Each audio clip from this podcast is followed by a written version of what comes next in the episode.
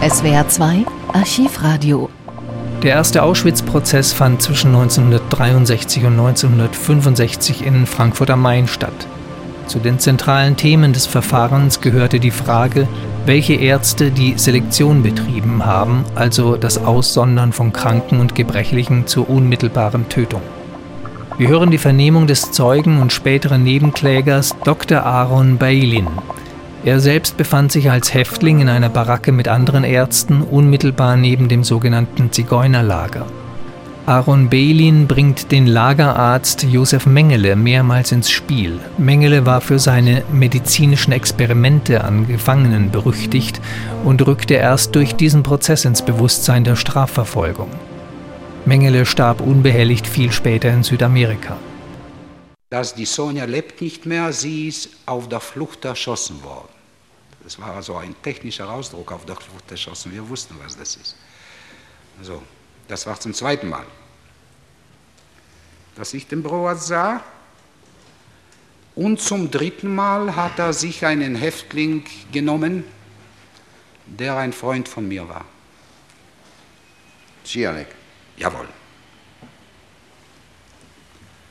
Allerdings habe ich seinen Tod nicht gesehen, aber seinen Zustand, wie man ihn zurückgebracht hat, habe ich ja gesehen. Über seinen Tod wurde mir mitgeteilt. Ich konnte diesen Anblick nicht vertragen. Er hat gerächelt, er war völlig zerschlagen, bewusstlos, nicht, nicht gesprochen und auch nicht ansprechbar, hat mich nicht verstanden.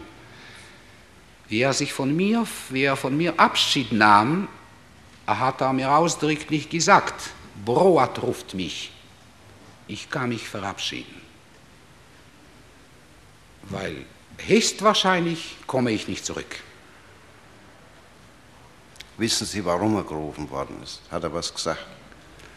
Keine Ahnung, es ist ja so hohes Gericht. Er hat wahrscheinlich irgendeine Akte in der politischen Abteilung haben müssen. Das ist natürlich spekulatives, spekulative Vermutungen, ich weiß das nicht.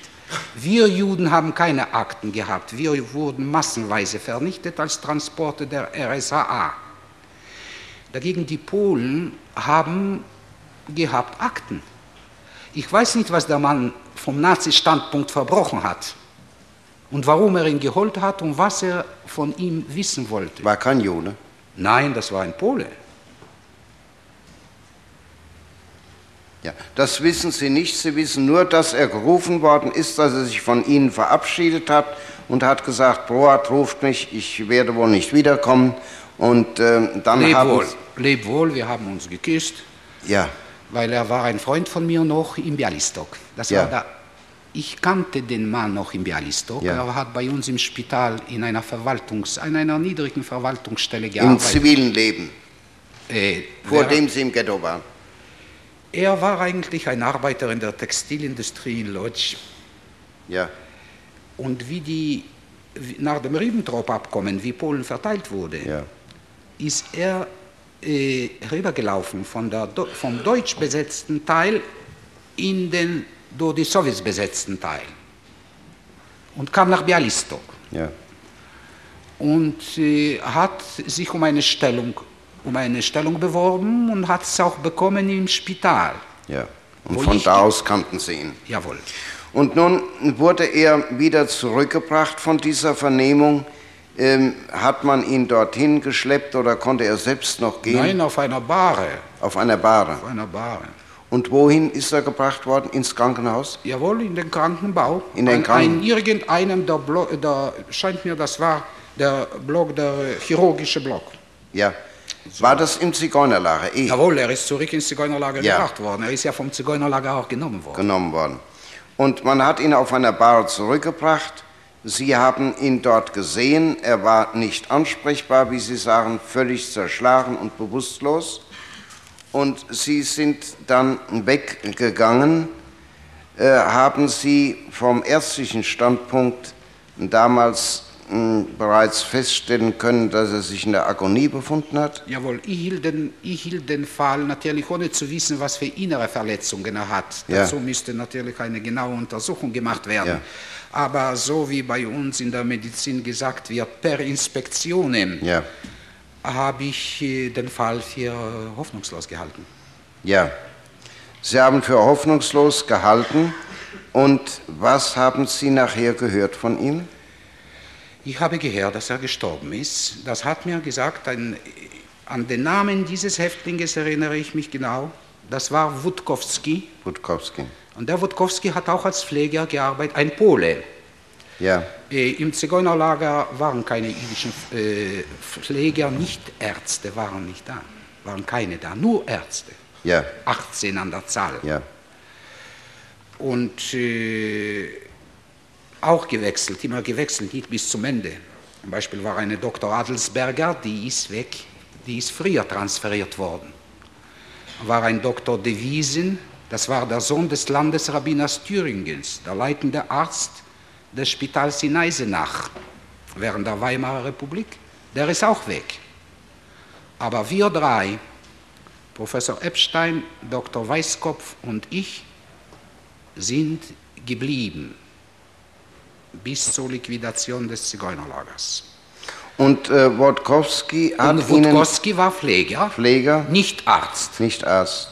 hat sogar, scheint mir, eine Zeit lang im Magazin gearbeitet. Und der hat Ihnen mitgeteilt, er sei tot, er sei gestorben. Jawohl.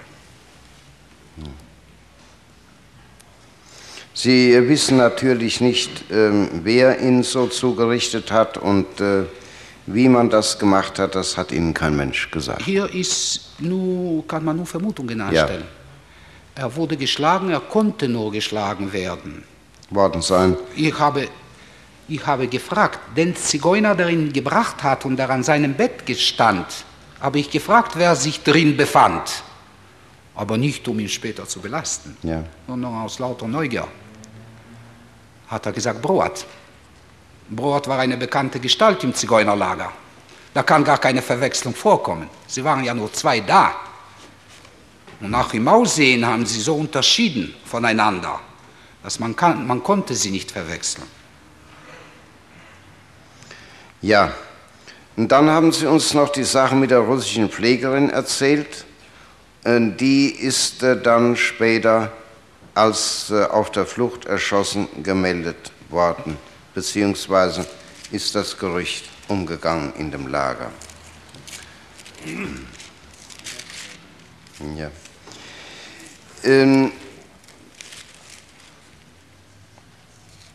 bevor wir vielleicht weitergehen, möchten wir auch dem Herrn Zeugen doch vielleicht eine Pause gönnen. Ähm, wir möchten eine Pause einlegen bis um halb zwei.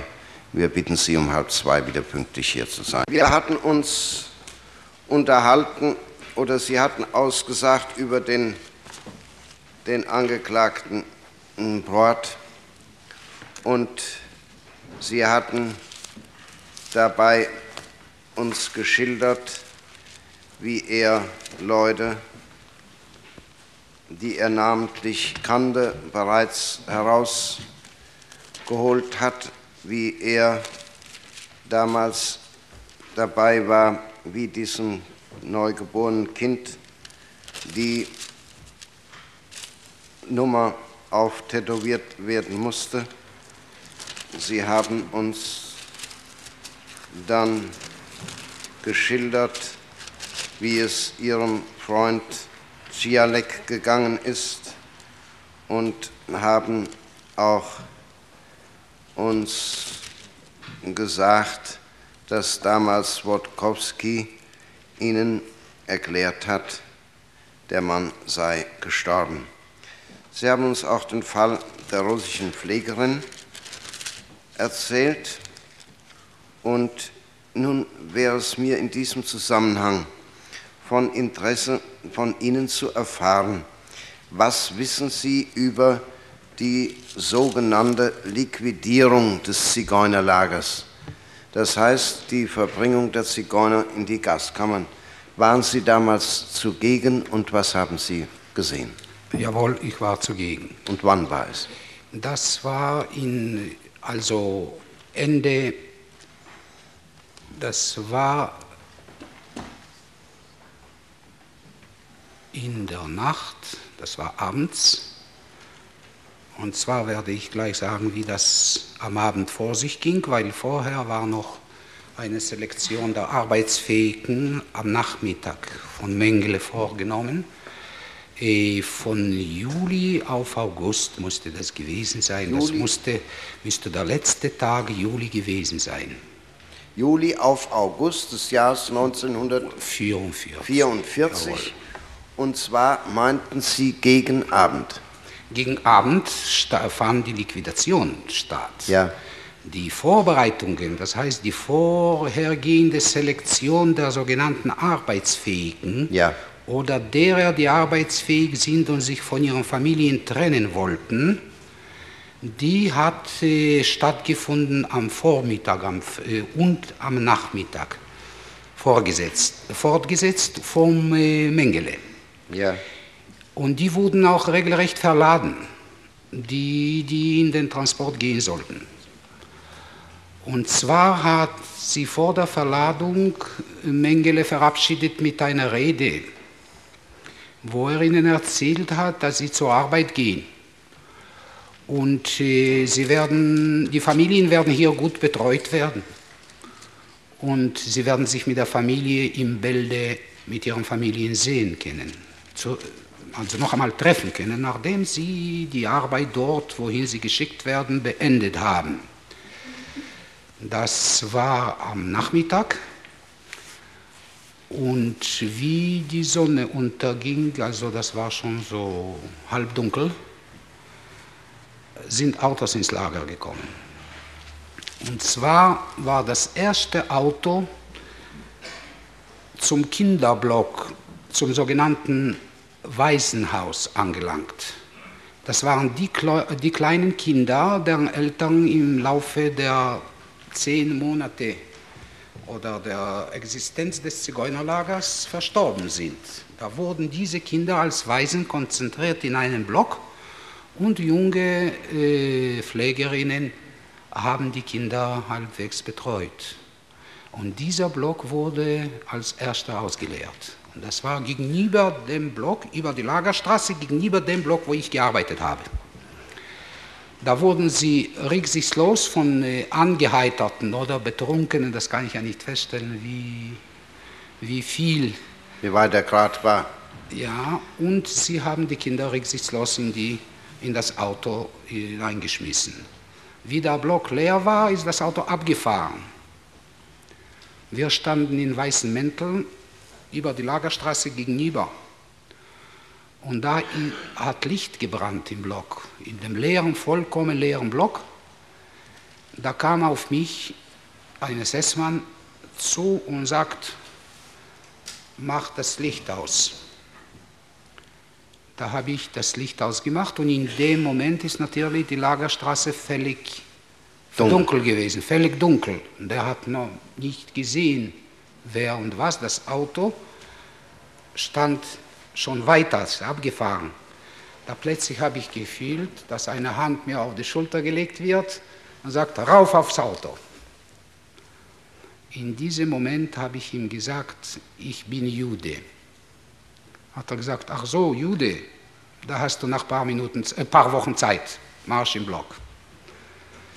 Wie es scheint, daraus ist zu entnehmen, das wieder meine Vermutung, dass der Befehl erteilt wurde, nur Zigeuner. Ja, äh, Sie wissen nicht, wer von SS-Männern damals sich daran beteiligt hat, an dieser Räumung? Es war zu sehen, wie die Forderung, der Kindergarten war ja einer der letzten ja. Blocks. Also wie sich das Auto genähert hat, die Lastautos, dem Eingang, ja. da wurden sie äh, sukzessive beleuchtet. Ja habe ich Mengele gesehen. Können Sie uns auch Namen nennen? Mengele. Mengele gesehen? Nur ihn gesehen. Andere SS-Leute habe ich nicht erkannt. Auf diese Entfernung war schwer zu erkennen.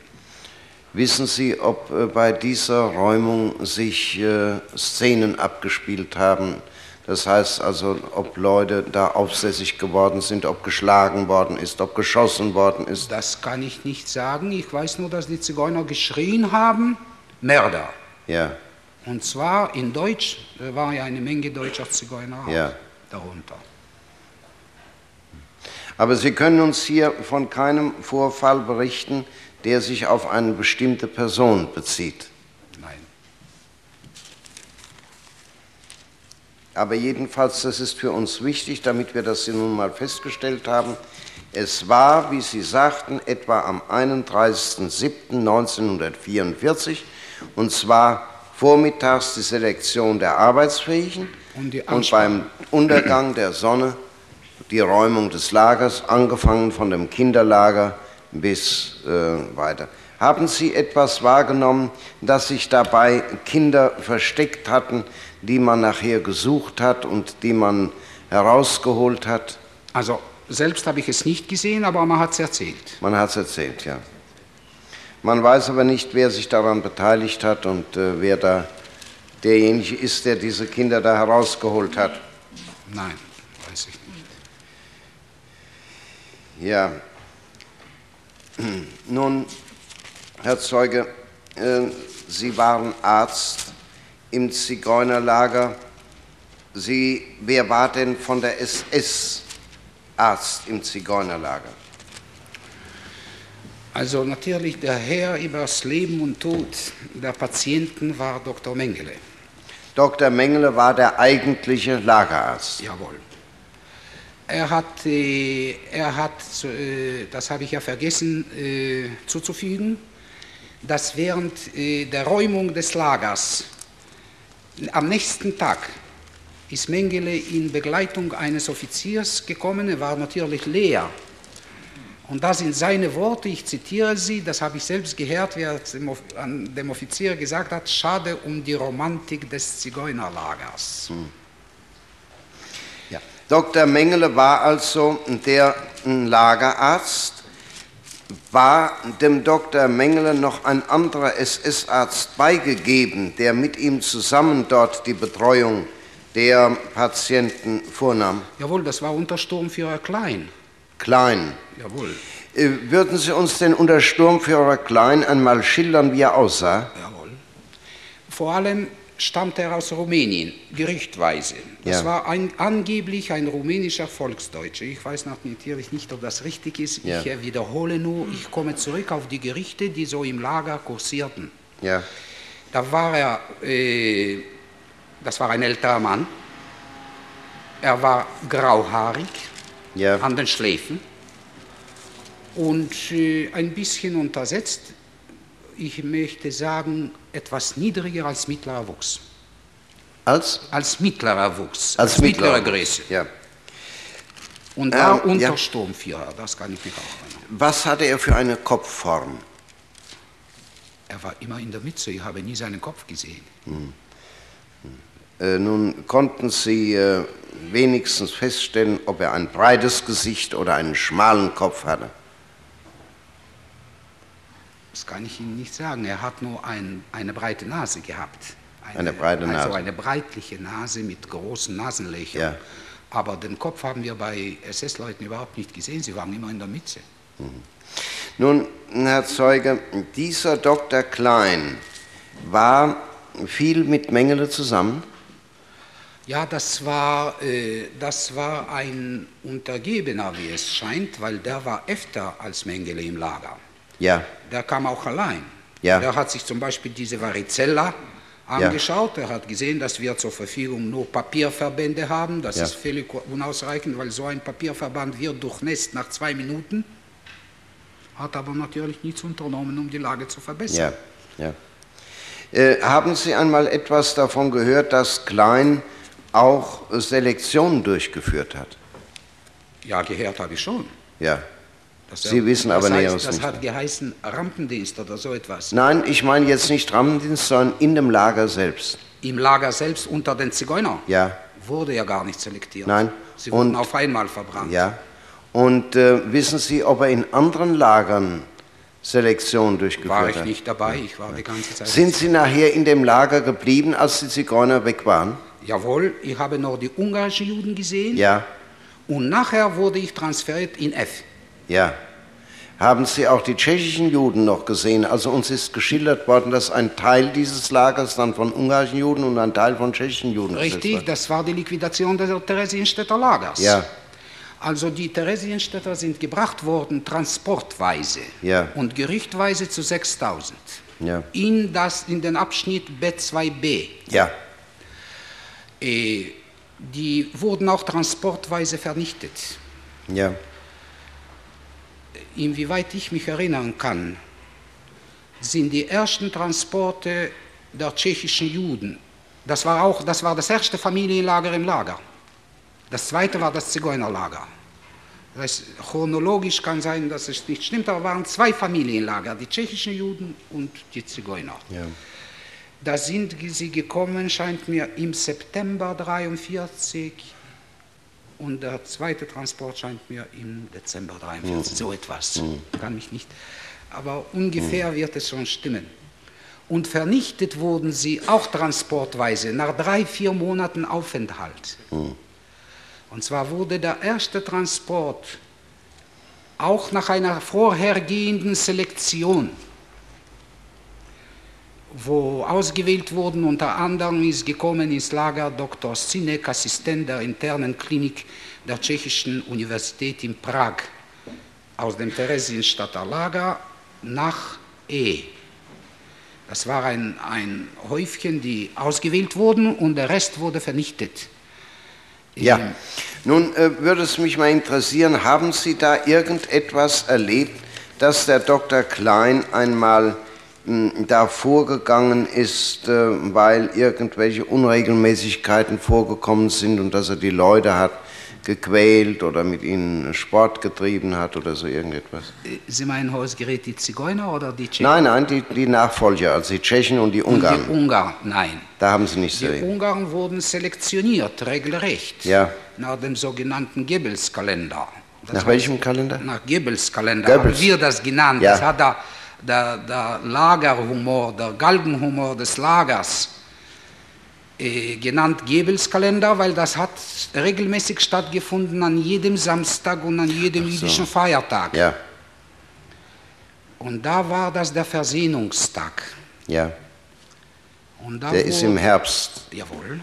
Und dann wurde Spätherbst. Spätherbst. Und da wurde ein ungarischer Junge, an den ich mich, an dem ich mich genau erinnere, genommen natürlich mit allen anderen, die früher aufgeschrieben wurden. Und der hat dem Doktor, einem Ungarn, einem Kollegen, etwas Ungarisch gesagt. Da habe ich gefragt den Kollegen, was sagt der Junge? Der Junge war schon am Auto. Sagt er, der sagt, dass wenn ich es überlebe und seinen Vater treffe, soll ich ihm berichten, dass er am Versöhnungstag vergast wurde. Sage ich, warum ist das so wichtig? An welchem Tag? Sagt er, weil bei den religiösen Juden der Glaube verbreitet ist, dass am Versöhnungstag sterben nur die Gerechten. Deswegen ist mir die Episode im Gedächtnis haften geblieben. Wissen Sie, wer diese Selektion durchgeführt hat? Untersturmführer klein, aber mit Mengele Klein mit Mengele. zusammen. Scheint mir so. Ja. Mengele war sicher dabei, aber Untersturmführer Klein war sein Assistent. Er war, scheint mir, die beiden haben es gemacht, weil das war eine. Haben Sie die gesehen dabei oder Den Mengele habe ich gesehen. Mengele haben Sie gesehen? Und den Kleinen? Klein bin ich nicht sicher. Haben Sie nicht gesehen? Ähm, Sie sind nicht sicher, ob Sie ihn gesehen haben oder ob er es war. Nein, ich bin nicht sicher, ob ich ihn gesehen habe, weil ich habe ihn gekannt. Gekannt haben Sie ihn. Sie wissen nicht, Sie sind sich nicht sicher, ob Sie ihn gesehen haben. Ja, Herr Zeuge, kannten Sie auch den Dr. Lukas? Jawohl. Was hatte der, wann war der dort und was hat er für eine Tätigkeit gehabt? Also, das müsste Ende 43 oder Anfang 44 gewesen sein. Und der Dr. Lukas kam ins Lager, ins Zigeunerlager zweimal, meines, wie weit ich mich erinnere. Ja. Einmal mit Mengele, einmal ohne Mengele. Wann meinten Sie, wann es gewesen sei? Ende 43 oder Anfang 44. De- An den Monat kann ich mich nicht Ja. Sie meinen, er wäre zweimal gekommen. Wieso kannten Sie ihn? Wieso wussten Sie, dass es, Zigeunerlager. ja, wieso wussten Sie, dass es Dr. Lukas war? Eh, Das hat uns der SDG erzählt. Der SDG. Ja, ja. der SDG hat es wahrscheinlich gewusst. Ja. Alle unsere Nachrichten stammen ja immer von den, vom SDG. Da hat sich gelangweilt. Ja. Hat uns erzählt, hier und da. War auch hier und da von irgendeinem Häftlingsarzt behandelt worden. Die haben nicht so viel Vertrauen zu den SS-Ärzten gehabt. Ja. Haben sie so heimlich beraten, ja. damit keiner weiß, dass ihn Gott behüter, ein jüdischer Arzt behandelt. Also Sie sagten, Sie haben den Dr. Mengele zweimal erlebt. Äh, Dr. Dr. Lukas, Lukas. Dr. Lukas zweimal erlebt. Und zwar kam er jedes Mal mit Mengele. Nein, nein. Nein? Einmal mit Mengele, einmal ohne Mengele. Einmal mit Mengele, einmal ohne Mengele. Was hatte er für eine Aufgabe? Das weiß ich nicht. Wie er gekommen ist ins Lager zum ersten Mal, ob das eine Einführung war oder Mengele ihm zeigen wollte, dass, äh, den Krankenbau des Lagers. Wir haben eine Norma-Abteilung gehabt, das war so eine Paradeabteilung ja. für alle Ärzte. Da haben wir eine Zigeuner, ein Zigeunermädchen gehabt, an der Namen ich mich genau erinnere. Sie hat geheißen Zdenka Rosicka, wo wir eine Perforation zum Schließen gebracht haben. Und Mengele hat sie fotografiert, später war sie sehr dick, und er hat sie immer gezeigt, das war sozusagen das Paradekind der Abteilung. Vielleicht hat er ihn deswegen eingeführt, den Dr. Lukas schon gebracht, um ihm das zu zeigen, das kann ich Ihnen nicht sagen. Denn zum zweiten Mal hat sich Dr. Lukas eine längere Zeit mit Professor Epstein unterhalten. Eine seltene Erscheinung, äh, dass sich mit einem Häftlingsarzt, mit einem Juden, ein SS-Offizier unterhält, überhaupt. Und zwar eine längere Zeit in einer Ecke und wir standen in einer gewissen Entfernung und beobachteten dieses Gespräch, aber hört nichts. Und wie der Dr. Lukas sich entfernt hat, hat Professor Epstein ist zu uns gekommen. Wir haben ja gehaust zusammen an einer Pritsche. Er lag unten als der Älteste, in der Mitte lag ein Dr. Witek, der jetzt in der Tschechoslowakei ist, und oben lag ich als der Jüngste hat gesagt, Professor Epstein, Kinder, das ist ein anständiger Kerl. Das sind seine Worte. Wie Sie sehen, Hohes Gericht, haben wir in der unmittelbaren Nachbarschaft das Lager F gehabt. Ja. Und waren nur durch Stacheldraht voneinander getrennt. Und jeden Abend haben wir uns mit unseren Kollegen, die gearbeitet haben, in F als Ärzte unterhalten. Und da haben sie mir erzählt, dass Dr. Lukas arbeitet in F in der Vertretung von Dr. Tilo. Und seit Dr. Lukas ins Lager gekommen ist, im Krankenbau, haben vor allem die Selektionen aufgehört, also der berichtigte Goebbels-Kalender. Und er operiert zusammen mit den jüdischen Ärzten, und zwar nicht um experiment, zu experimentieren, sondern um Leute zu retten. Also regelrechte Blinddarmoperationen, Öffnung der Abszesse, verschiedene andere Rippenresektionen und so weiter.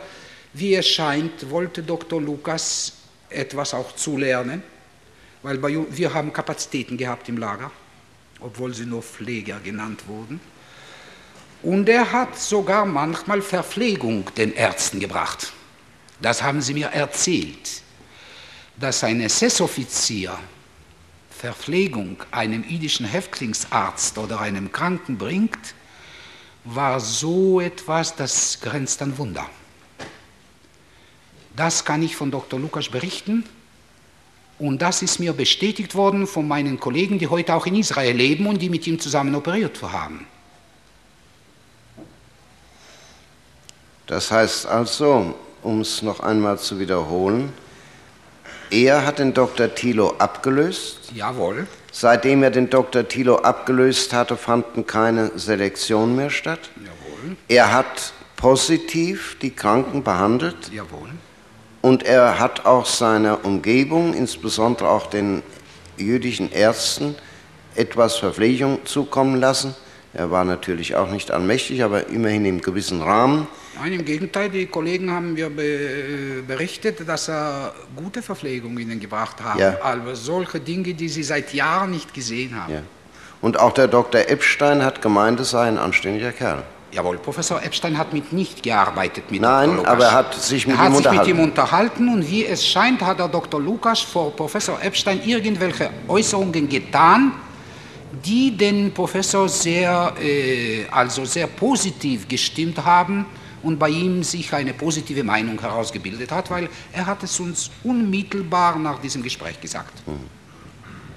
Wissen Sie etwas davon, ob Dr. Lukas an Selektion bei der Rampe beteiligt war? Nein. Das wissen Sie nicht. Wissen Sie sonst noch etwas von Dr. Er war ja nicht lang dort. Wir haben ja auch, äh, im Zigeunerlager hat er überhaupt nicht gearbeitet. Ja. Infolgedessen äh, beruhen alle meine Informationen auf den Angaben der Kollegen, die mit ihm gearbeitet haben im F-Lager. Ja. Ja. Ich hätte an den Zeugen keine Fragen mehr. Ich habe noch eine Frage. Bitte schön. Sie sagten, dass Dr. Klein der Assistent von Dr. Mengele gewesen sei. Äh, haben Sie oft diese beiden Herren zusammen gesehen, Dr. Mengele und Dr. Klein?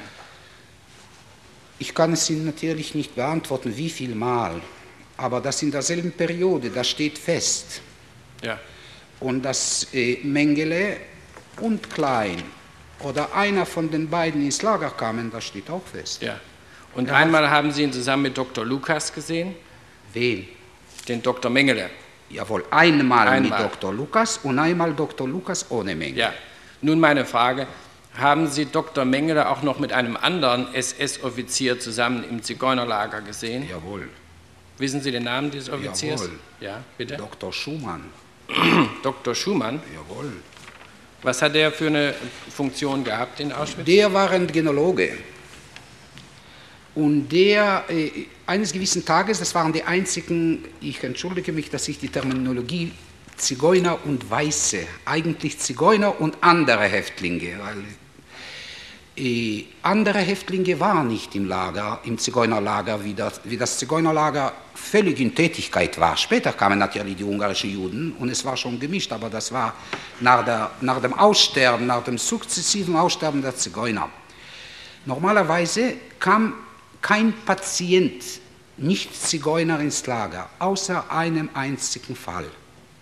40 griechische Jungs wurden in den Krankenbau des Zigeunerlagers eingeliefert, und zwar alle mit verbrannter Genitaliengegend aus dem Stammlager zur Behandlung. Natürlich konnten wir mit den herkömmlichen Salben und mit den Papierverbänden bei Röntgenverbrennungen, die normalerweise überhaupt nicht heilen, nichts ausrichten. Und die Jungs sind natürlich heruntergekommen. Und bei dieser Ernährung, da kam Schumann und wie mir scheint, war er in einer Fliegeruniform mit Dr. Mengele. Das war eine hellgraue Uniform, die normalerweise Flieger getragen haben. Ich kann mich gar nicht erinnern, ob das SS-Arzt war oder nicht. Ich habe den Mann eins oder zweimal in Begleitung von der Mengele gesehen. Haben Sie auch den Lagerapotheker von Auschwitz gekannt? Von, wie, äh, von Stammlager? Ja. Nein. Nein. Können Sie nicht sagen, ob der Apotheker vielleicht mal im Zigeunerlager gewesen ist? Nein. Darüber wissen Sie nichts. Dankeschön. Der Name Dr. Capesius bedeutet Ihnen auch nichts. Nein. Nein. Bitte schön. Welche Lagernummer hatten Sie? 100.000 und 600 oder 500? Und 700. 100.000 736. 736. Und Sie sagten auch, Sie wissen nicht genau, ob das nur der erste, zweite oder dritte Transport war. Genau. Und drei Transporte wissen Sie aber waren, dass die aus Bialystok kamen. Ich stelle mir vor, dass drei Transporte gekommen sind, dass die 10.000 Leute konnten verteilt werden. In, in, aber das ist wieder sozusagen eine Vermutung. Ja. Und Sie hatten es äh, nochmal 100.000, 700? 100.736. 36, ja, Dankeschön. Herr Staatsanwalt. Herr Rechtsanwalt Aumund. Keine Frage, wollte nur darauf hinweisen, der Ordnung halber, dass der Zeuge als Nebenkläger zugelassen ist in diesem Ja. Verfahren. Dankeschön. Äh, Herr Rabe, Strott nicht. Äh, Herr Rechtsanwalt Aschenauer. Ich habe ein paar kurze Fragen, und zwar für den Angeklagten Dr. Lukas. Äh, Können Sie uns sagen, ob Herr Dr. Lukas vor der Liquidierung des Theresienstädter Lagers noch in, ob, ob Sie den Herrn Dr. Lukas nach der Liquidierung des Theresienstädter Lagers gesehen haben oder, oder ob Sie genau wissen, wann er weggekommen ist. Nein, der hat gearbeitet in F.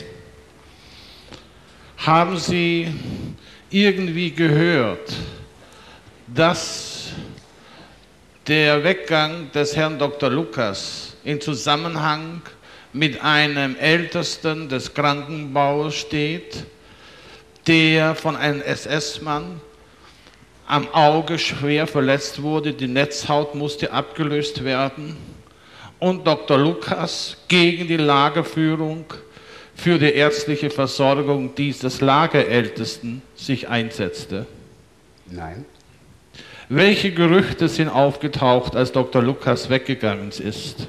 Daran kann ich mich schon erinnern. Schon Professor Epstein, das habe ich ja vergessen zuzufügen, schon Professor Epstein hat gesagt, dass Dr. Lukas ist entsetzt über die hygienischen und sanitären Bedingungen des Lagers. Und äh, der ist darüber entrüstet sozusagen. Mhm. Und äh, später haben mir die Kollegen aus dem F-Lager gesagt, dass Dr. Lukas ist an die Front versetzt worden. Er wollte nämlich weggehen. So haben mir die Kollegen von jenseits des Drahtes berichtet. Danke, ich habe keine weitere Frage. Herr Dr. Laternser, keine Frage mehr. Sonst noch von einer Seite? Von Seiten der Angeklagten sollen Erklärungen abgegeben werden? Bitte schön, Braun. Ich möchte dazu bitte nur erklären, dass ich am Tod des Häftlings Jalek nicht schuld bin. Ja, äh, können Sie uns das, was der Zeuge uns geschildert hat, vielleicht dann etwas eingehender schildern? Der Zeuge weiß nur, dass dieser Zeuge sich bei ihm, dass dieser Mann sich bei ihm verabschiedet hat mit den Worten: Ich bin von Doktor, äh, ich bin von Brot bestellt worden. Ich kann mich verabschieden. Ich werde wohl nicht mehr zurückkommen. Und dann kam er zurück in diesem Zustand, den uns der Zeuge hier geschildert hat. Was wissen Sie davon? Ich kann dazu nur sagen, dass mir von dem Tod dieses Häftlings nichts bekannt ist. Es ist möglich, dass er bei mir war, dass er auch von mir vernommen worden ist, aber er ist auf keinen Fall äh, von mir in der Baracke der politischen Abteilung oder woanders erschlagen worden. Ja. Etwas Näheres kenne ich nicht von dem Fall. Wissen Sie überhaupt von einem Fall, Cialek? Nein, der Fall ist mir unbekannt. Aber es ist doch offensichtlich, dass dieser Mann zusammengeschlagen, fast leblos zurücktransportiert worden ist. Ja, aber er ist sicherlich nicht von mir in dem Zustand abgeholt worden. Äh, abgeholt nicht, sondern im Gegenteil, er ist von der ich politischen meine, Abteilung abgeholt worden. So meinte worden. ich das. Ja, aber äh, Sie müssten uns doch eigentlich, wenn das äh, ein einmaliger Fall gewesen wäre, doch eigentlich sagen können, wie das dann passieren konnte. Denn Sie waren ja doch als Leiter der politischen Abteilung, waren Sie ja doch, äh, will ich mal sagen, über den Verhältnissen stehen. Wenn der Zeuge uns hier schildert, Sie haben ihn bestellt. Die Bestellungen gingen alle durch mich. Alle durch Sie? Ja dann ist er also bestimmt doch von der politischen Abteilung bestellt worden. Ja. Wenn ich auch nun jetzt mal ja. im Augenblick nicht sagen soll, dass er von Ihnen persönlich bestellt worden ist, wenn Sie sagen, die Bestellung ging Bestellung alle durch, ging durch mich. Ja. Also zur politischen Abteilung bestellt worden. Ja. Und er ist von der politischen Abteilung zurückgebracht worden in einem fast leblosen Zustand. Sie waren doch für die politische Abteilung in, in ähm, ja, genau, ja, genau äh, zuständig. Herr Vorsitzender, ich war zuständig für die Vorgänge, die das Zigeunerlager betrafen. Ich bearbeitete aber nicht ganz Birkenau allein, das wäre unmöglich gewesen. Ja. Sondern die anderen Sachbearbeiter der politischen Abteilung kamen auch in die Baracke nach ja. Birkenau, um dort Vernehmungen in anderer Sache durchzuführen. Ja. Dann habe ich zwar die Häftlinge bestellt, aber ich habe doch nicht alle Vernehmungen alleine gemacht, die überhaupt mit dem Riesenlager Birkenau etwas zu tun hatten. Aber Sie mussten doch wissen, was in Ihrer Baracke vor sich ja, ging. Ja, aber diesen Fall habe ich nicht erlebt.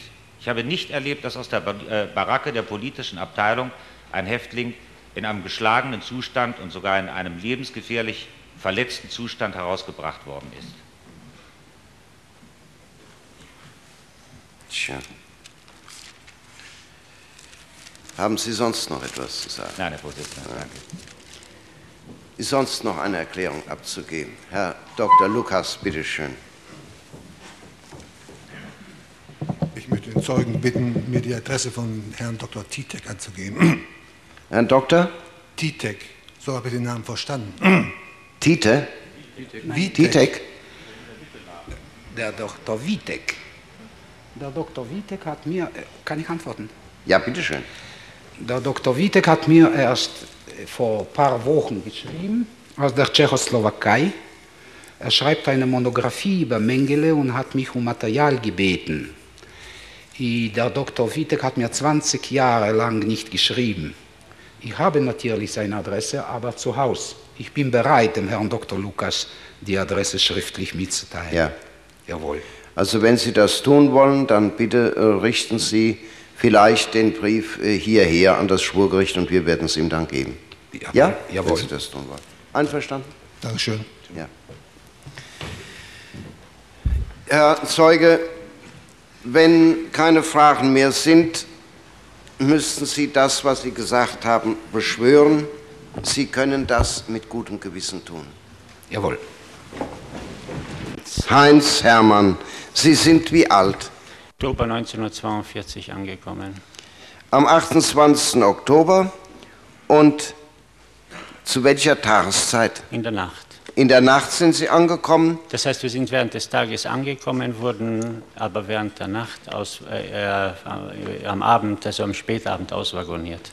Und wo sind Sie auswagoniert? Auf einem Nebengeleise des Auschwitzer Bahnhofes. Ja.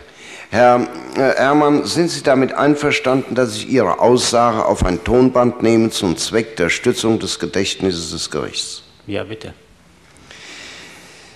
Herr Herrmann, Sie sagten, in der Nähe oder auf ein Nebengleis des Auschwitzer Bahnhofs sind Sie ausgeladen Ja, worden. ja. Wissen Sie, ob dieses Nebengleis äh, ganz in der Nähe des Lagertors endete?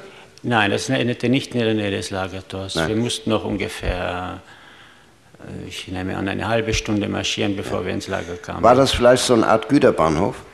Bitte? Ein, Ein Güterbahnhof, ein, ein äh, vor dem Auschwitz, vor dem Hauptbau, Vor dem Hauptbahnhof in Auschwitz. Auschwitz. Sie sind dann marschiert und wie, wie groß war Ihr Transport etwa? Der Transport, der ins äh, Stammlager eingeliefert wurde, äh, von wo meinen Sie bitte? Ich meine zunächst, wie groß war der Transport, der in Auschwitz angekommen ist, aus der Theresienstadt? Äh, 1500, 1500, etwa um die 1500. 1500 Menschen herum. Ungefähr. Und fand da eine Selektion statt? Ja, gleich am Bahnhof fand eine Selektion statt.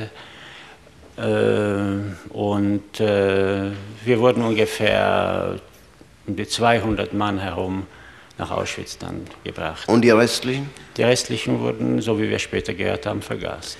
Und ähm, wer hat denn diese Selektion vorgenommen? Diese Selektion wurde vorgenommen durch äh, einige SS-Ärzte, darunter Dr. Mengele. Und es waren sehr viele SS-Leute dabei, es waren auch Häftlinge dabei, die halt nicht die Selektion davor, aber die bei dem Ausladen der Waggone anwesend waren. Ja, Herr Zeuge, Sie kannten ja damals keinen Menschen, Sie kannten auch den Dr. Mengele nicht. Nein, ich habe ihn später kennengelernt. Sie haben ihn habe später kennengelernt und haben sich zurückerinnert, dass derjenige ja. auch auf der Rampe war. Ja, ja. Oder auf diesem Gleis war, wieder ausgeladen worden ist. Ich hatte damals eine Verletzung an der Hand und wollte mich von meinem Vater nicht trennen. Und da hat er mich gefragt, was ich auf der Hand habe. Es war eine Schnittwunde. Und deshalb ist mir der Mann im Gedächtnis geblieben. Wie ist es mit Ihren Eltern gewesen? Sind die auch mit zu Ihnen ins Lager gekommen? Nein, nein, auch mein Vater und meine Mutter nicht. Nicht. Nun, Herr Zeuge, haben Sie sonst noch jemanden erkannt von diesen SS-Leuten, die bei der Rampe waren? Nein. Nein. Sie sind dann ins Lager eingewiesen worden und ich nehme an, dass Sie dort dann erst durch eine äh, irgendwie äh, durch eine Brause gingen und andere Kleider bekamen und die Haare abgenommen wurden und Sie kamen dann wohin, wo wurden Sie untergebracht? Ich war einige Tage, ich war einige Tage, zwei, drei Tage war ich auf Block Nummer 6 als Quarantäneblock. Von dort wurde ich nach Auschwitz, nach äh, Buna gebracht. Nach Buna? Mit dem kompletten Transport, Theresienstädter Transport. Mit dem kompletten Theresienstädter Transport? Moment, Herr Zeuge, Hm, da muss ich jetzt zunächst mal fragen. Sie hatten uns doch gerade gesagt, Sie waren aus Theresienstadt gekommen, waren am Bahnhof selektiert worden, 250 Mann etwa gingen ins Lager. Ja, also diese 250. Die 250 diese Mann sind komplett nach Buna Komplett nach Buna gekommen. Ja. Und wie lange haben Sie dort etwa gearbeitet? In Buna war ich ungefähr bis äh, Anfang Februar 1943, hatte dann eine Verletzung und wurde auf den Krankenbau nach Auschwitz zurückgebracht. Was war das für eine Verletzung? Das war eine Fingerverletzung beim Kohlenabladen und wir mussten, man musste mal eine, eine Fingeroperation durchführen, das abgefroren war. Und da sind Sie nach Auschwitz gekommen in den Krankenbau. In Krankenbau. Und zwar war das, wie Sie eben sagten, etwa Anfang Februar Anfang 1943. Februar 1943. In welchen Krankenbau sind Sie denn da gekommen? Ich bin gekommen, ein, eingeliefert auf Block 28 und war dann, bin dann gelegen einige äh, Wochen auf 21, Block 21. Ähm, können Sie sich aus dieser Zeit noch an einen Sanitätsdienstgrad erinnern, der dort tätig war? Nein, ich kann mich nicht erinnern. Nein. Nicht erinnern. Sie waren dann in Block 21, wurden dort auch operiert. Auf Block 28 wurde Auf ich operiert. 28, ja. Und nach Ihrer Entlassung sind Sie Installateur geworden.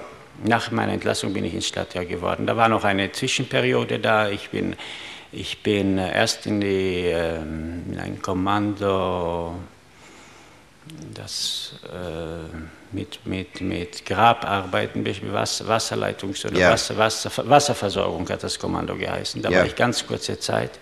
Ich war damals sehr schwach und äh, konnte nicht durchhalten.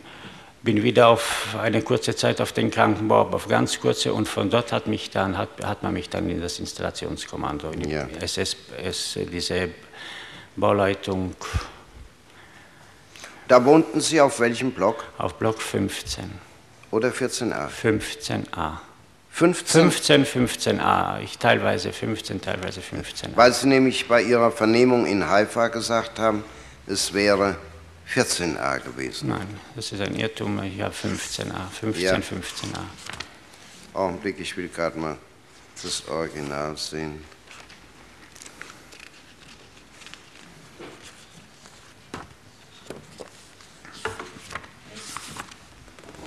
Nein, das spielt ja auch keine Rolle. Also Sie sagen heute 15a. Und als Sie nun Installateur waren, da wurden Sie wo zur Arbeit eingesetzt? Da wurde ich äh, bei verschiedenen Arbeiten, Bauarbeiten eingesetzt. Ich war nicht in der Verwaltung, sondern in der Bauleitung und bei ähm, verschiedenen Außen Außenarbeiten eingesetzt. Ja. Haben Sie in dieser Zeit auch den Angeklagten Kaduk kennengelernt? Ja, den habe ich kennengelernt. Den haben Sie kennengelernt und bitte sagen Sie uns, wann Sie ihn kennengelernt haben und bei welcher Gelegenheit und äh, wieso Sie Näheres von ihm wissen. Ich habe den äh, Angeklagten Kaduk äh, nicht bei, durch meine Arbeit kennengelernt, sondern durch das, äh, die Tatsache, dass ich im Lager war und dass er im Lager bekannt war und äh, als äh, Blockführer und später Rapportführer eben allen Häftlingen bekannt war. Ja. Und was haben Sie von ihm insbesondere erlebt? Ich habe von ihm äh, äh, insbesondere, er, er war in der Zeit, nachdem Lager, der, der Lagerkommandant äh, Liebe Henschel, äh, Hess abgelöst worden wurde von Liebe Henschel. Und Wann war das ungefähr? Das war ungefähr im Sommer 1943 muss das gewesen sein. Ja. Ja, im Sommer 43 muss das gewesen sein. Äh, war eine, war eine ganz überraschend. Von diesem, von diesem Kommandanten wurde Vergasungen im Lager, ab, äh, Selektionen im Lager abgeschafft. Äh, wir eines Abends beim Abendappell plötzlich wurde uns wieder die ähm, wurde uns wieder den, der Auftrag, äh, uns, den Juden wieder der Auftrag erteilt, von den Blockältesten nach dem Appell stehen zu bleiben. Wir wurden in die äh, alte Wäscherei, Nummer, Block Nummer 2, gebracht. Und das, war, äh, das Ganze war, meiner Ansicht nach, muss das gewesen sein im Winter 43, 44, weil es war sehr kalt. Wir mussten uns entkleiden und, wurden, äh, und eine Selektion wurde durchgeführt von den beiden Rapportführern Kaduk und Klausen, die beide ziemlich angeheitert waren. Der eine, der Klausen war, soweit ich mich erinnern, so wie ich mich erinnern kann, mit einer Schnapsflasche in der Hand. Der Klausen. Der, der Klausen, der Kaduk mit einem, äh, Spazier, mit einem äh, Spazierstock den er umgekehrt gehalten hat. Und wir mussten an ihm vorbei äh, marschieren, natürlich nackt. Und, wurden, und die Leute wurden von den beiden herausgezogen. Äh, der Kaduk hat die Leute mit dem äh, umgekehrten Spazierstock beim, beim Hals herausgezogen aus der Reihe. Nebenan stand ein Pult äh, für mit einem Schreib, wo ein Schreiber gesessen ist. Und er hat die Nummern notiert der Leute, die selektiert wurden. Wir die nicht selektiert wurden, kamen von, muss, konnten von vorn wieder heraus. Die, die selektiert wurden, mussten durch den Hinteneingang auf die sogenannte Lagerallee und kamen dann in irgendein, ich weiß nicht, was dann weiter mit denen war, sie kamen dann in, scheinbar in einen Quarantäneblock dann gingen verschiedene Gerüchte herum im Lager, dass äh, die Leute waren ziemlich Lager, äh, ungefähr drei, vier Tage im Lager oder noch länger. Es gingen Gerüchte herum, dass sie nicht vergast worden sind. Ich weiß auch nicht mehr genaues. Ich weiß nur, dass bei mir im Kommando ein junger Bursch gearbeitet hat, dessen Vater damals selektiert wurde und der den Vater im Lager nicht mehr gesehen hat. Ob er ihn überhaupt noch mal gesehen hat, das wissen, weiß ich wissen Sie nicht. Also Sie sagen jedenfalls, es war im Winter 43, 44. Sie mussten nach dem Abendappell in der alten Wäscherei sich einfinden, mussten dort nackt durch die Wäscherei durchgehen. Klausen und Karduk waren zugegen. Beide sortierten Leute aus und Sie haben gesehen, das mit dem Stock, ja, sicher, sicher. wie er mit dem das, umgekehrten das ist Stock Gedächtnis geblieben, das ist die Leute ein herauszog. Ewiger, ewiger Eindruck geblieben. Ja. War ein Arzt dabei? War kein Arzt dabei, es war kein Offizier dabei, es war niemand. Wir, wir, diese Selektion wurde bei uns auch Rapportführerselektion genannt. Ja. Weil sie eben nur von den beiden Rapportführern durchgeführt wurde. Sagen Sie bitte, was waren das für Leute, die da herausgeholt schwache, wurden? Schwache Leute. Schwache die, Leute? Schwache Leute, die in deren Augen äh, arbeitsunfähig waren. Ich frage das deshalb, weil Karduk immer und immer wieder behauptet, er hätte nur bei einer Selektion teilgenommen, wo Leute ausgewählt worden seien, die auf Transport gehen sollten für ein anderes Lager als Arbeiter. Davon weiß ich nichts. Also Sie sagen, es waren ausgesprochen schwache, ah, schwache Leute. Schwache Leute, ja.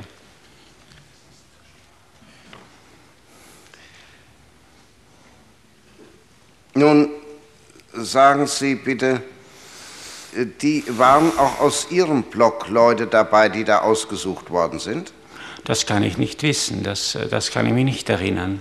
Ob von meinem Blog waren, äh, dabei, dabei Leute waren, das kann ich mich nicht erinnern. Ich weiß nur, dass, wie gesagt, ein Bursch bei in meinem Kommando war, ein junger Bursch ungefähr in meinem Alter muss er gewesen sein, dessen Vater damals selektiert wurde und der den Vater nicht mehr gesehen hat. Ja, ich frage nämlich deshalb, weil wir heute Vormittag einen Zeugen gehört haben, der uns gesagt hat, nach dieser Selektion seien die Ausgesuchten und die Nicht-Ausgesuchten gemeinsam hinten aus dieser Baracke wieder rausgegangen und in ihre Wohnblocks gegangen.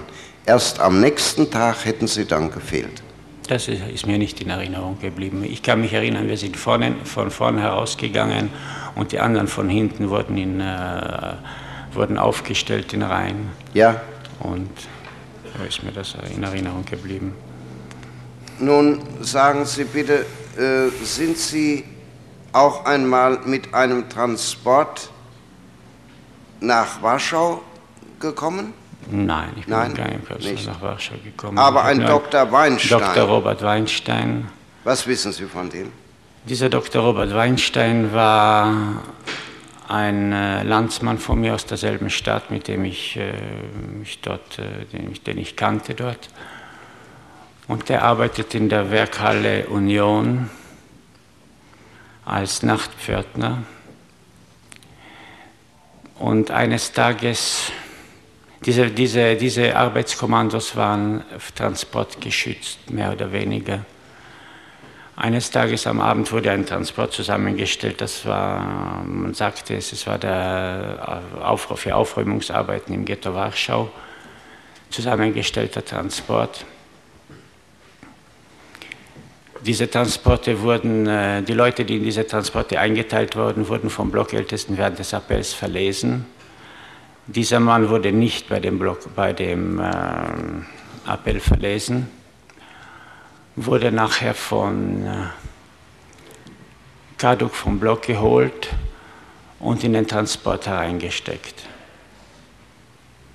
Er Ich war hab- ursprünglich- Ich, hab, ja. ich er war nicht in den Transport drin. Es waren Leute von, der, von, der Werk, von, der, von diesen äh, wirtschaftlich wichtigen Kommandos waren nicht in Transporte eingeteilt, normalerweise.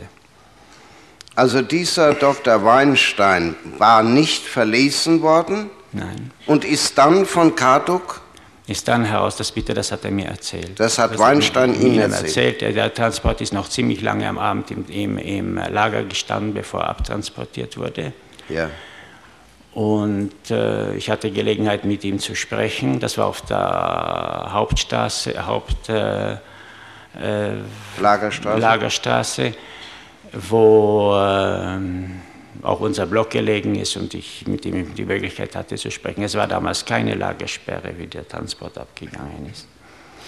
Nun sagen Sie bitte, war Karduk ähm, mehrfach betrunken?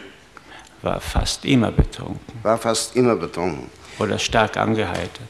Äh, galt er im Lager als besonders grausam? Ja. Ich glaube, nicht zu übertreiben, wenn ich behaupte, dass er unter die grausamsten Leute des Lagers gehört, zu den grausamsten Leuten des Lagers gehört hat. Und sagen Sie bitte, äh, hat er auch viele Leute gemeldet? Ja, es waren oft Meldungen von ihm, die auch äh, leider sehr oft tragische Folgen gehabt haben. Und da habe ich auch einen äh, besonderen Fall, der mir in Erinnerung geblieben ist. Das ist, äh, da habe ich damals in der neuen Sauna gearbeitet, auch bei meinen Installationsarbeiten. Und da hat er, ähm, da wurden Frauen, ich weiß nicht, ich muss was von den Frauenblocks zur, während des Tages, während der Arbeitszeit zur Entlausung gebracht oder zum Baden gebracht. Und ein junger Bursch, ein slowakischer Jude, der mir, den ich gut kannte, wurde, wo hat, hat dort unter den Leuten seine Schwester erblickt. Und hat natürlich äh, eine, irgendeine Möglichkeit gesucht, mit der Schwester zu sprechen. Äh, er wurde dabei von Kaduk erwischt und am, an der Stelle sehr äh, schrecklich verprügelt und mit den Füßen gestoßen und mit den Fäusten geschlagen kam zur Meldung, und da erinnere ich mich nicht, ob es am selben Tag war oder am nächsten Tag war, bekam er als Strafe 25 äh, Stockhiebe. Stockhiebe am Appellplatz. Äh, während des Appells, also wie wir gesagt haben, öffentlich, auf dem entblößten Körper und wurde dabei so verletzt, dass er einige Tage darauf verschieden ist im Krankenbau. Und das habe ich äh, von, wieder von einem gemeinsamen Freund gehört, dessen der Hilfspfleger im Krankenbau war und der mir das gesagt hat. Sagen Sie bitte, diese Prügel wurden verabreicht, wie Sie eben sagten, auf dem Appellplatz. Ja. Äh, in Auschwitz I, wo war der Appellplatz? Der Appell vor der Küche. Vor der Küche. Ja. Stand da auch ein Bock? Der Bock wurde hingebracht, wurde wenn, hingebracht. wenn, wenn eine so, wenn so, so Und wann war, diese, wann war diese Prügelei? Diese spezielle meinen Sie oder? Ja, diese da, ja. Da muss ich ein bisschen nachdenken, weil das war.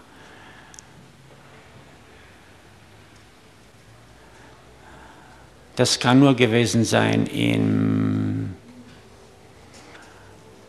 Also nicht früher als im Frühjahr 44. Ja. Äh, Ich frage Sie deshalb so genau, weil uns Karduk erst heute Vormittag erklärt hat, äh, dieser Bock habe im Block 11 gestanden, die Prügelstrafen seien im Block 11 vollstreckt worden und es sei gar nicht möglich, dass ein Häftling das zugesehen habe.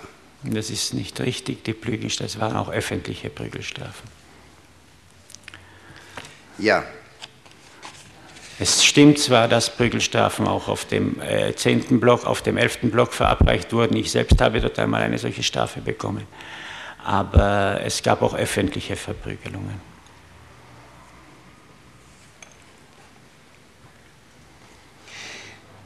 haben Sie auch einmal bemerkt, dass Karduk verschiedene Leute auf eigene Faust in das Notizbuch schrieb?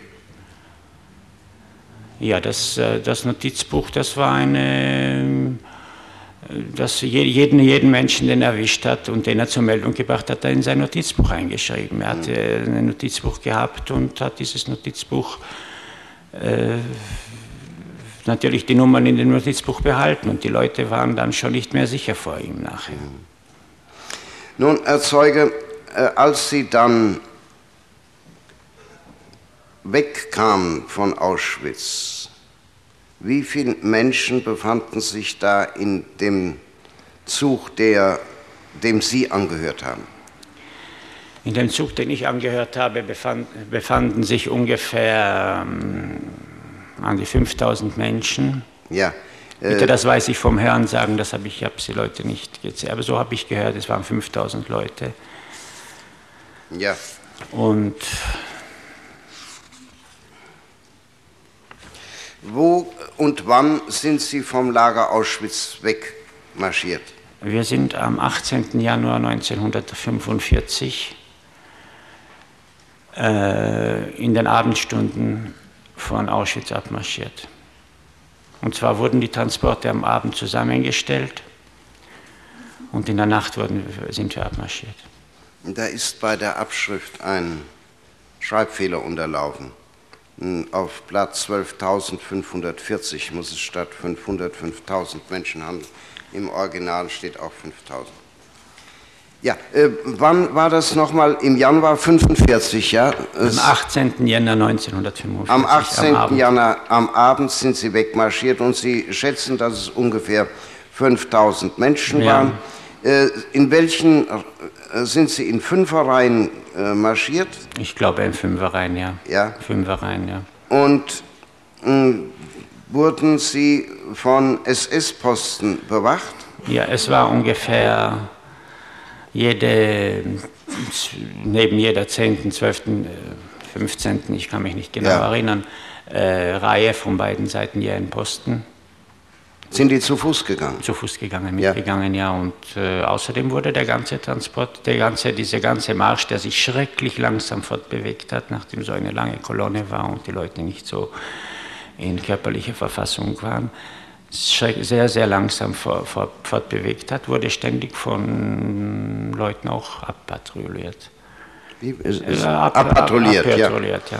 Und äh, haben Sie bei dieser Gelegenheit auch Kado gesehen? Ich habe auch Kaduk gesehen bei dieser Gelegenheit, ja, und ich habe ihn bemerkt, ich habe ja auch gesehen, wie er und auch andere Leute, die, die nicht weiter marschieren konnten, erschossen haben und äh, in Straßengraben ge ge ge äh, geworfen haben. War Karduk damals zu Fuß oder mit einem Fahrzeug? Entweder mit einem Motorrad oder mit einem äh, äh, Wagen, ich weiß nicht, das kann ich mich nicht erinnern. Aber es haben außer ihm auch noch viele andere Leute diese Transporte überwacht und äh, äh, so überwacht und Sagen Sie, sind Sie in diesem Zug ziemlich weit vorn oder ziemlich weit rückwärts gegangen? Wir sind als letzte Kolonne gegangen. Als letzte Kolonne? Letzte Kolonne gegangen. Sodass Sie also auch besonders gut eigentlich beobachten konnten, konnte, was mit ja, denen ja, geschah, ja. die nicht weiter konnten. Ja, ja, ja. Ich konnte es sehr gut beobachten. Ich war damals in einer ziemlich guten körperlichen Verfassung und konnte, konnte das Ganze gut überblicken und übersehen. Und Sie haben mit eigenen Augen gesehen, wie ja. Leute erschossen hat, die nicht weitergehen konnten? Ja, ja, ja. Er bestreitet das, er sagt, er wäre überhaupt nicht bei diesem Zug dabei gewesen. Ähm, wissen Sie, wie lang Karduk diesen Zug begleitet hat? Ob er bis nach Großrosen mitgegangen ist, oder? Das weiß ich nicht, das kann ich mich nicht. Wir sind im Ganzen nur zwei, zwei Nächte marschiert. Zwei Nächte marschiert? marschiert. Dann sind wir einwagoniert worden in irgendeinem Ort. Ich glaube, wir sind maximal, ähm, maximal äh, zwischen 35 und 40 Kilometer marschiert. Weil sich das sehr langsam gezogen hat, der Marsch. Einwagoniert worden und nach Großrosen.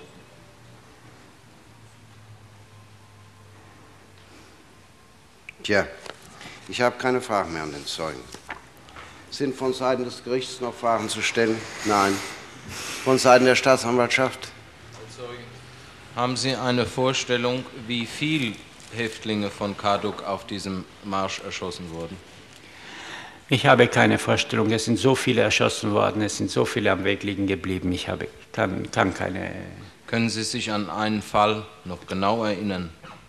Also äh, genau erinnern, damit meine ich, dass in Ihrem, in Sie in Ihrer Erinnerung äh, sehen, dass es Karduk gewesen ist und dass es ein bestimmter Häftling war. Ich kann mich an einen bestimmten Häftling nicht erinnern. Ich kann mich erinnern, dass es der Kaduk war. Ich kann mich an einen bestimmten Häftling nicht erinnern. Äh, mit bestimmtem Häftling meine ich nicht, dass Sie etwa seinen Namen kennen, sondern äh, dass Sie auseinanderhalten können. Da weiß ich, hat Karduk einen Häftling erschossen und da waren es andere, die geschossen haben. Das, daran kann ich mich erinnern. Daran können Sie Ja. sich erinnern. Sind es mehr als zwei gewesen? Ja. Glau- Sie glauben es, ja. Bitte? Sie glauben, es waren mehr als zwei Ich Häftlinge, glaube, es waren mehr Karduk als zwei, es waren sicher mehr als zwei. Aber ich, wie gesagt, es sind so viele erschossen worden, dass man nicht äh, Ja, Zahl. auf, Zahlen, auf Zahlen festlegen kann. Sie sagten, dass Sie am 28. Oktober 1942 nach Auschwitz gekommen sind und dass auf der Rampe dort eine Selektion stattgefunden hat. Sind die äh, für die Gaskammer bestimmten mit Lastkraftwagen? Mit Lastkraftwagen abgeführt worden. Und zwar wurden die Frauen sofort auf, Last, auf Lastwagen, äh, äh, ohne, äh, ohne selektiert worden zu sein, auf, Last, auf Lastwagen ähm, äh, gebracht worden. Und die Männer wurden dann wurden selektiert und erst nachher auf, auf Lastwagen verladen. Äh, soll, es, soll das heißen, dass die Frauen gleich wie alt sie waren? Äh, Es wurden sämtliche, sämtliche Frauen, auf Lastwagen verladen. Ja. Äh, haben Sie noch eine Vorstellung, wie viel Lastwagen das waren? Keine Vorstellung. Das können Sie nicht sagen. Danke sehr. Keine Frage, danke. Keine Fragen mehr. Herr Rechtsanwalt Dr. Jugel. Herr Zeuge, können Sie sagen, bei dieser Selektion in der alten Wäscherei, wie viele damals selektiert wurden? Ich äh, Ungefähr. glaube 100, zwischen 100, 100 150 Leute. Und ob diese Leute dann umgekommen sind, das wissen Sie nicht. Sie wissen nur, dass das Gerücht war, die kämen woanders hin.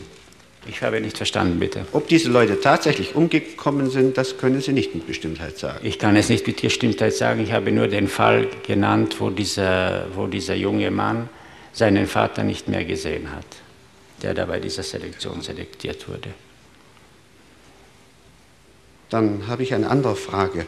Die Sache mit dem Dr. Weinstein. Ja. Wohin war dieser Transport bestimmt? Es war, äh, es war, es war äh, zur Aufräumungsarbeit nach Warschau als Straftransport oder so irgendwie war das genannt. Ich kann mich nicht genau erinnern. Jedenfalls nicht äh, zur Vernichtung, also zum. Nein. Als Straftransport war das betrachtet. Ich habe keine Frage mehr. Werden noch Erklärungen abgegeben? Im Moment, ja, noch eine Frage. Häftlingsnummer hatten Sie? 71.114. 71.114, danke.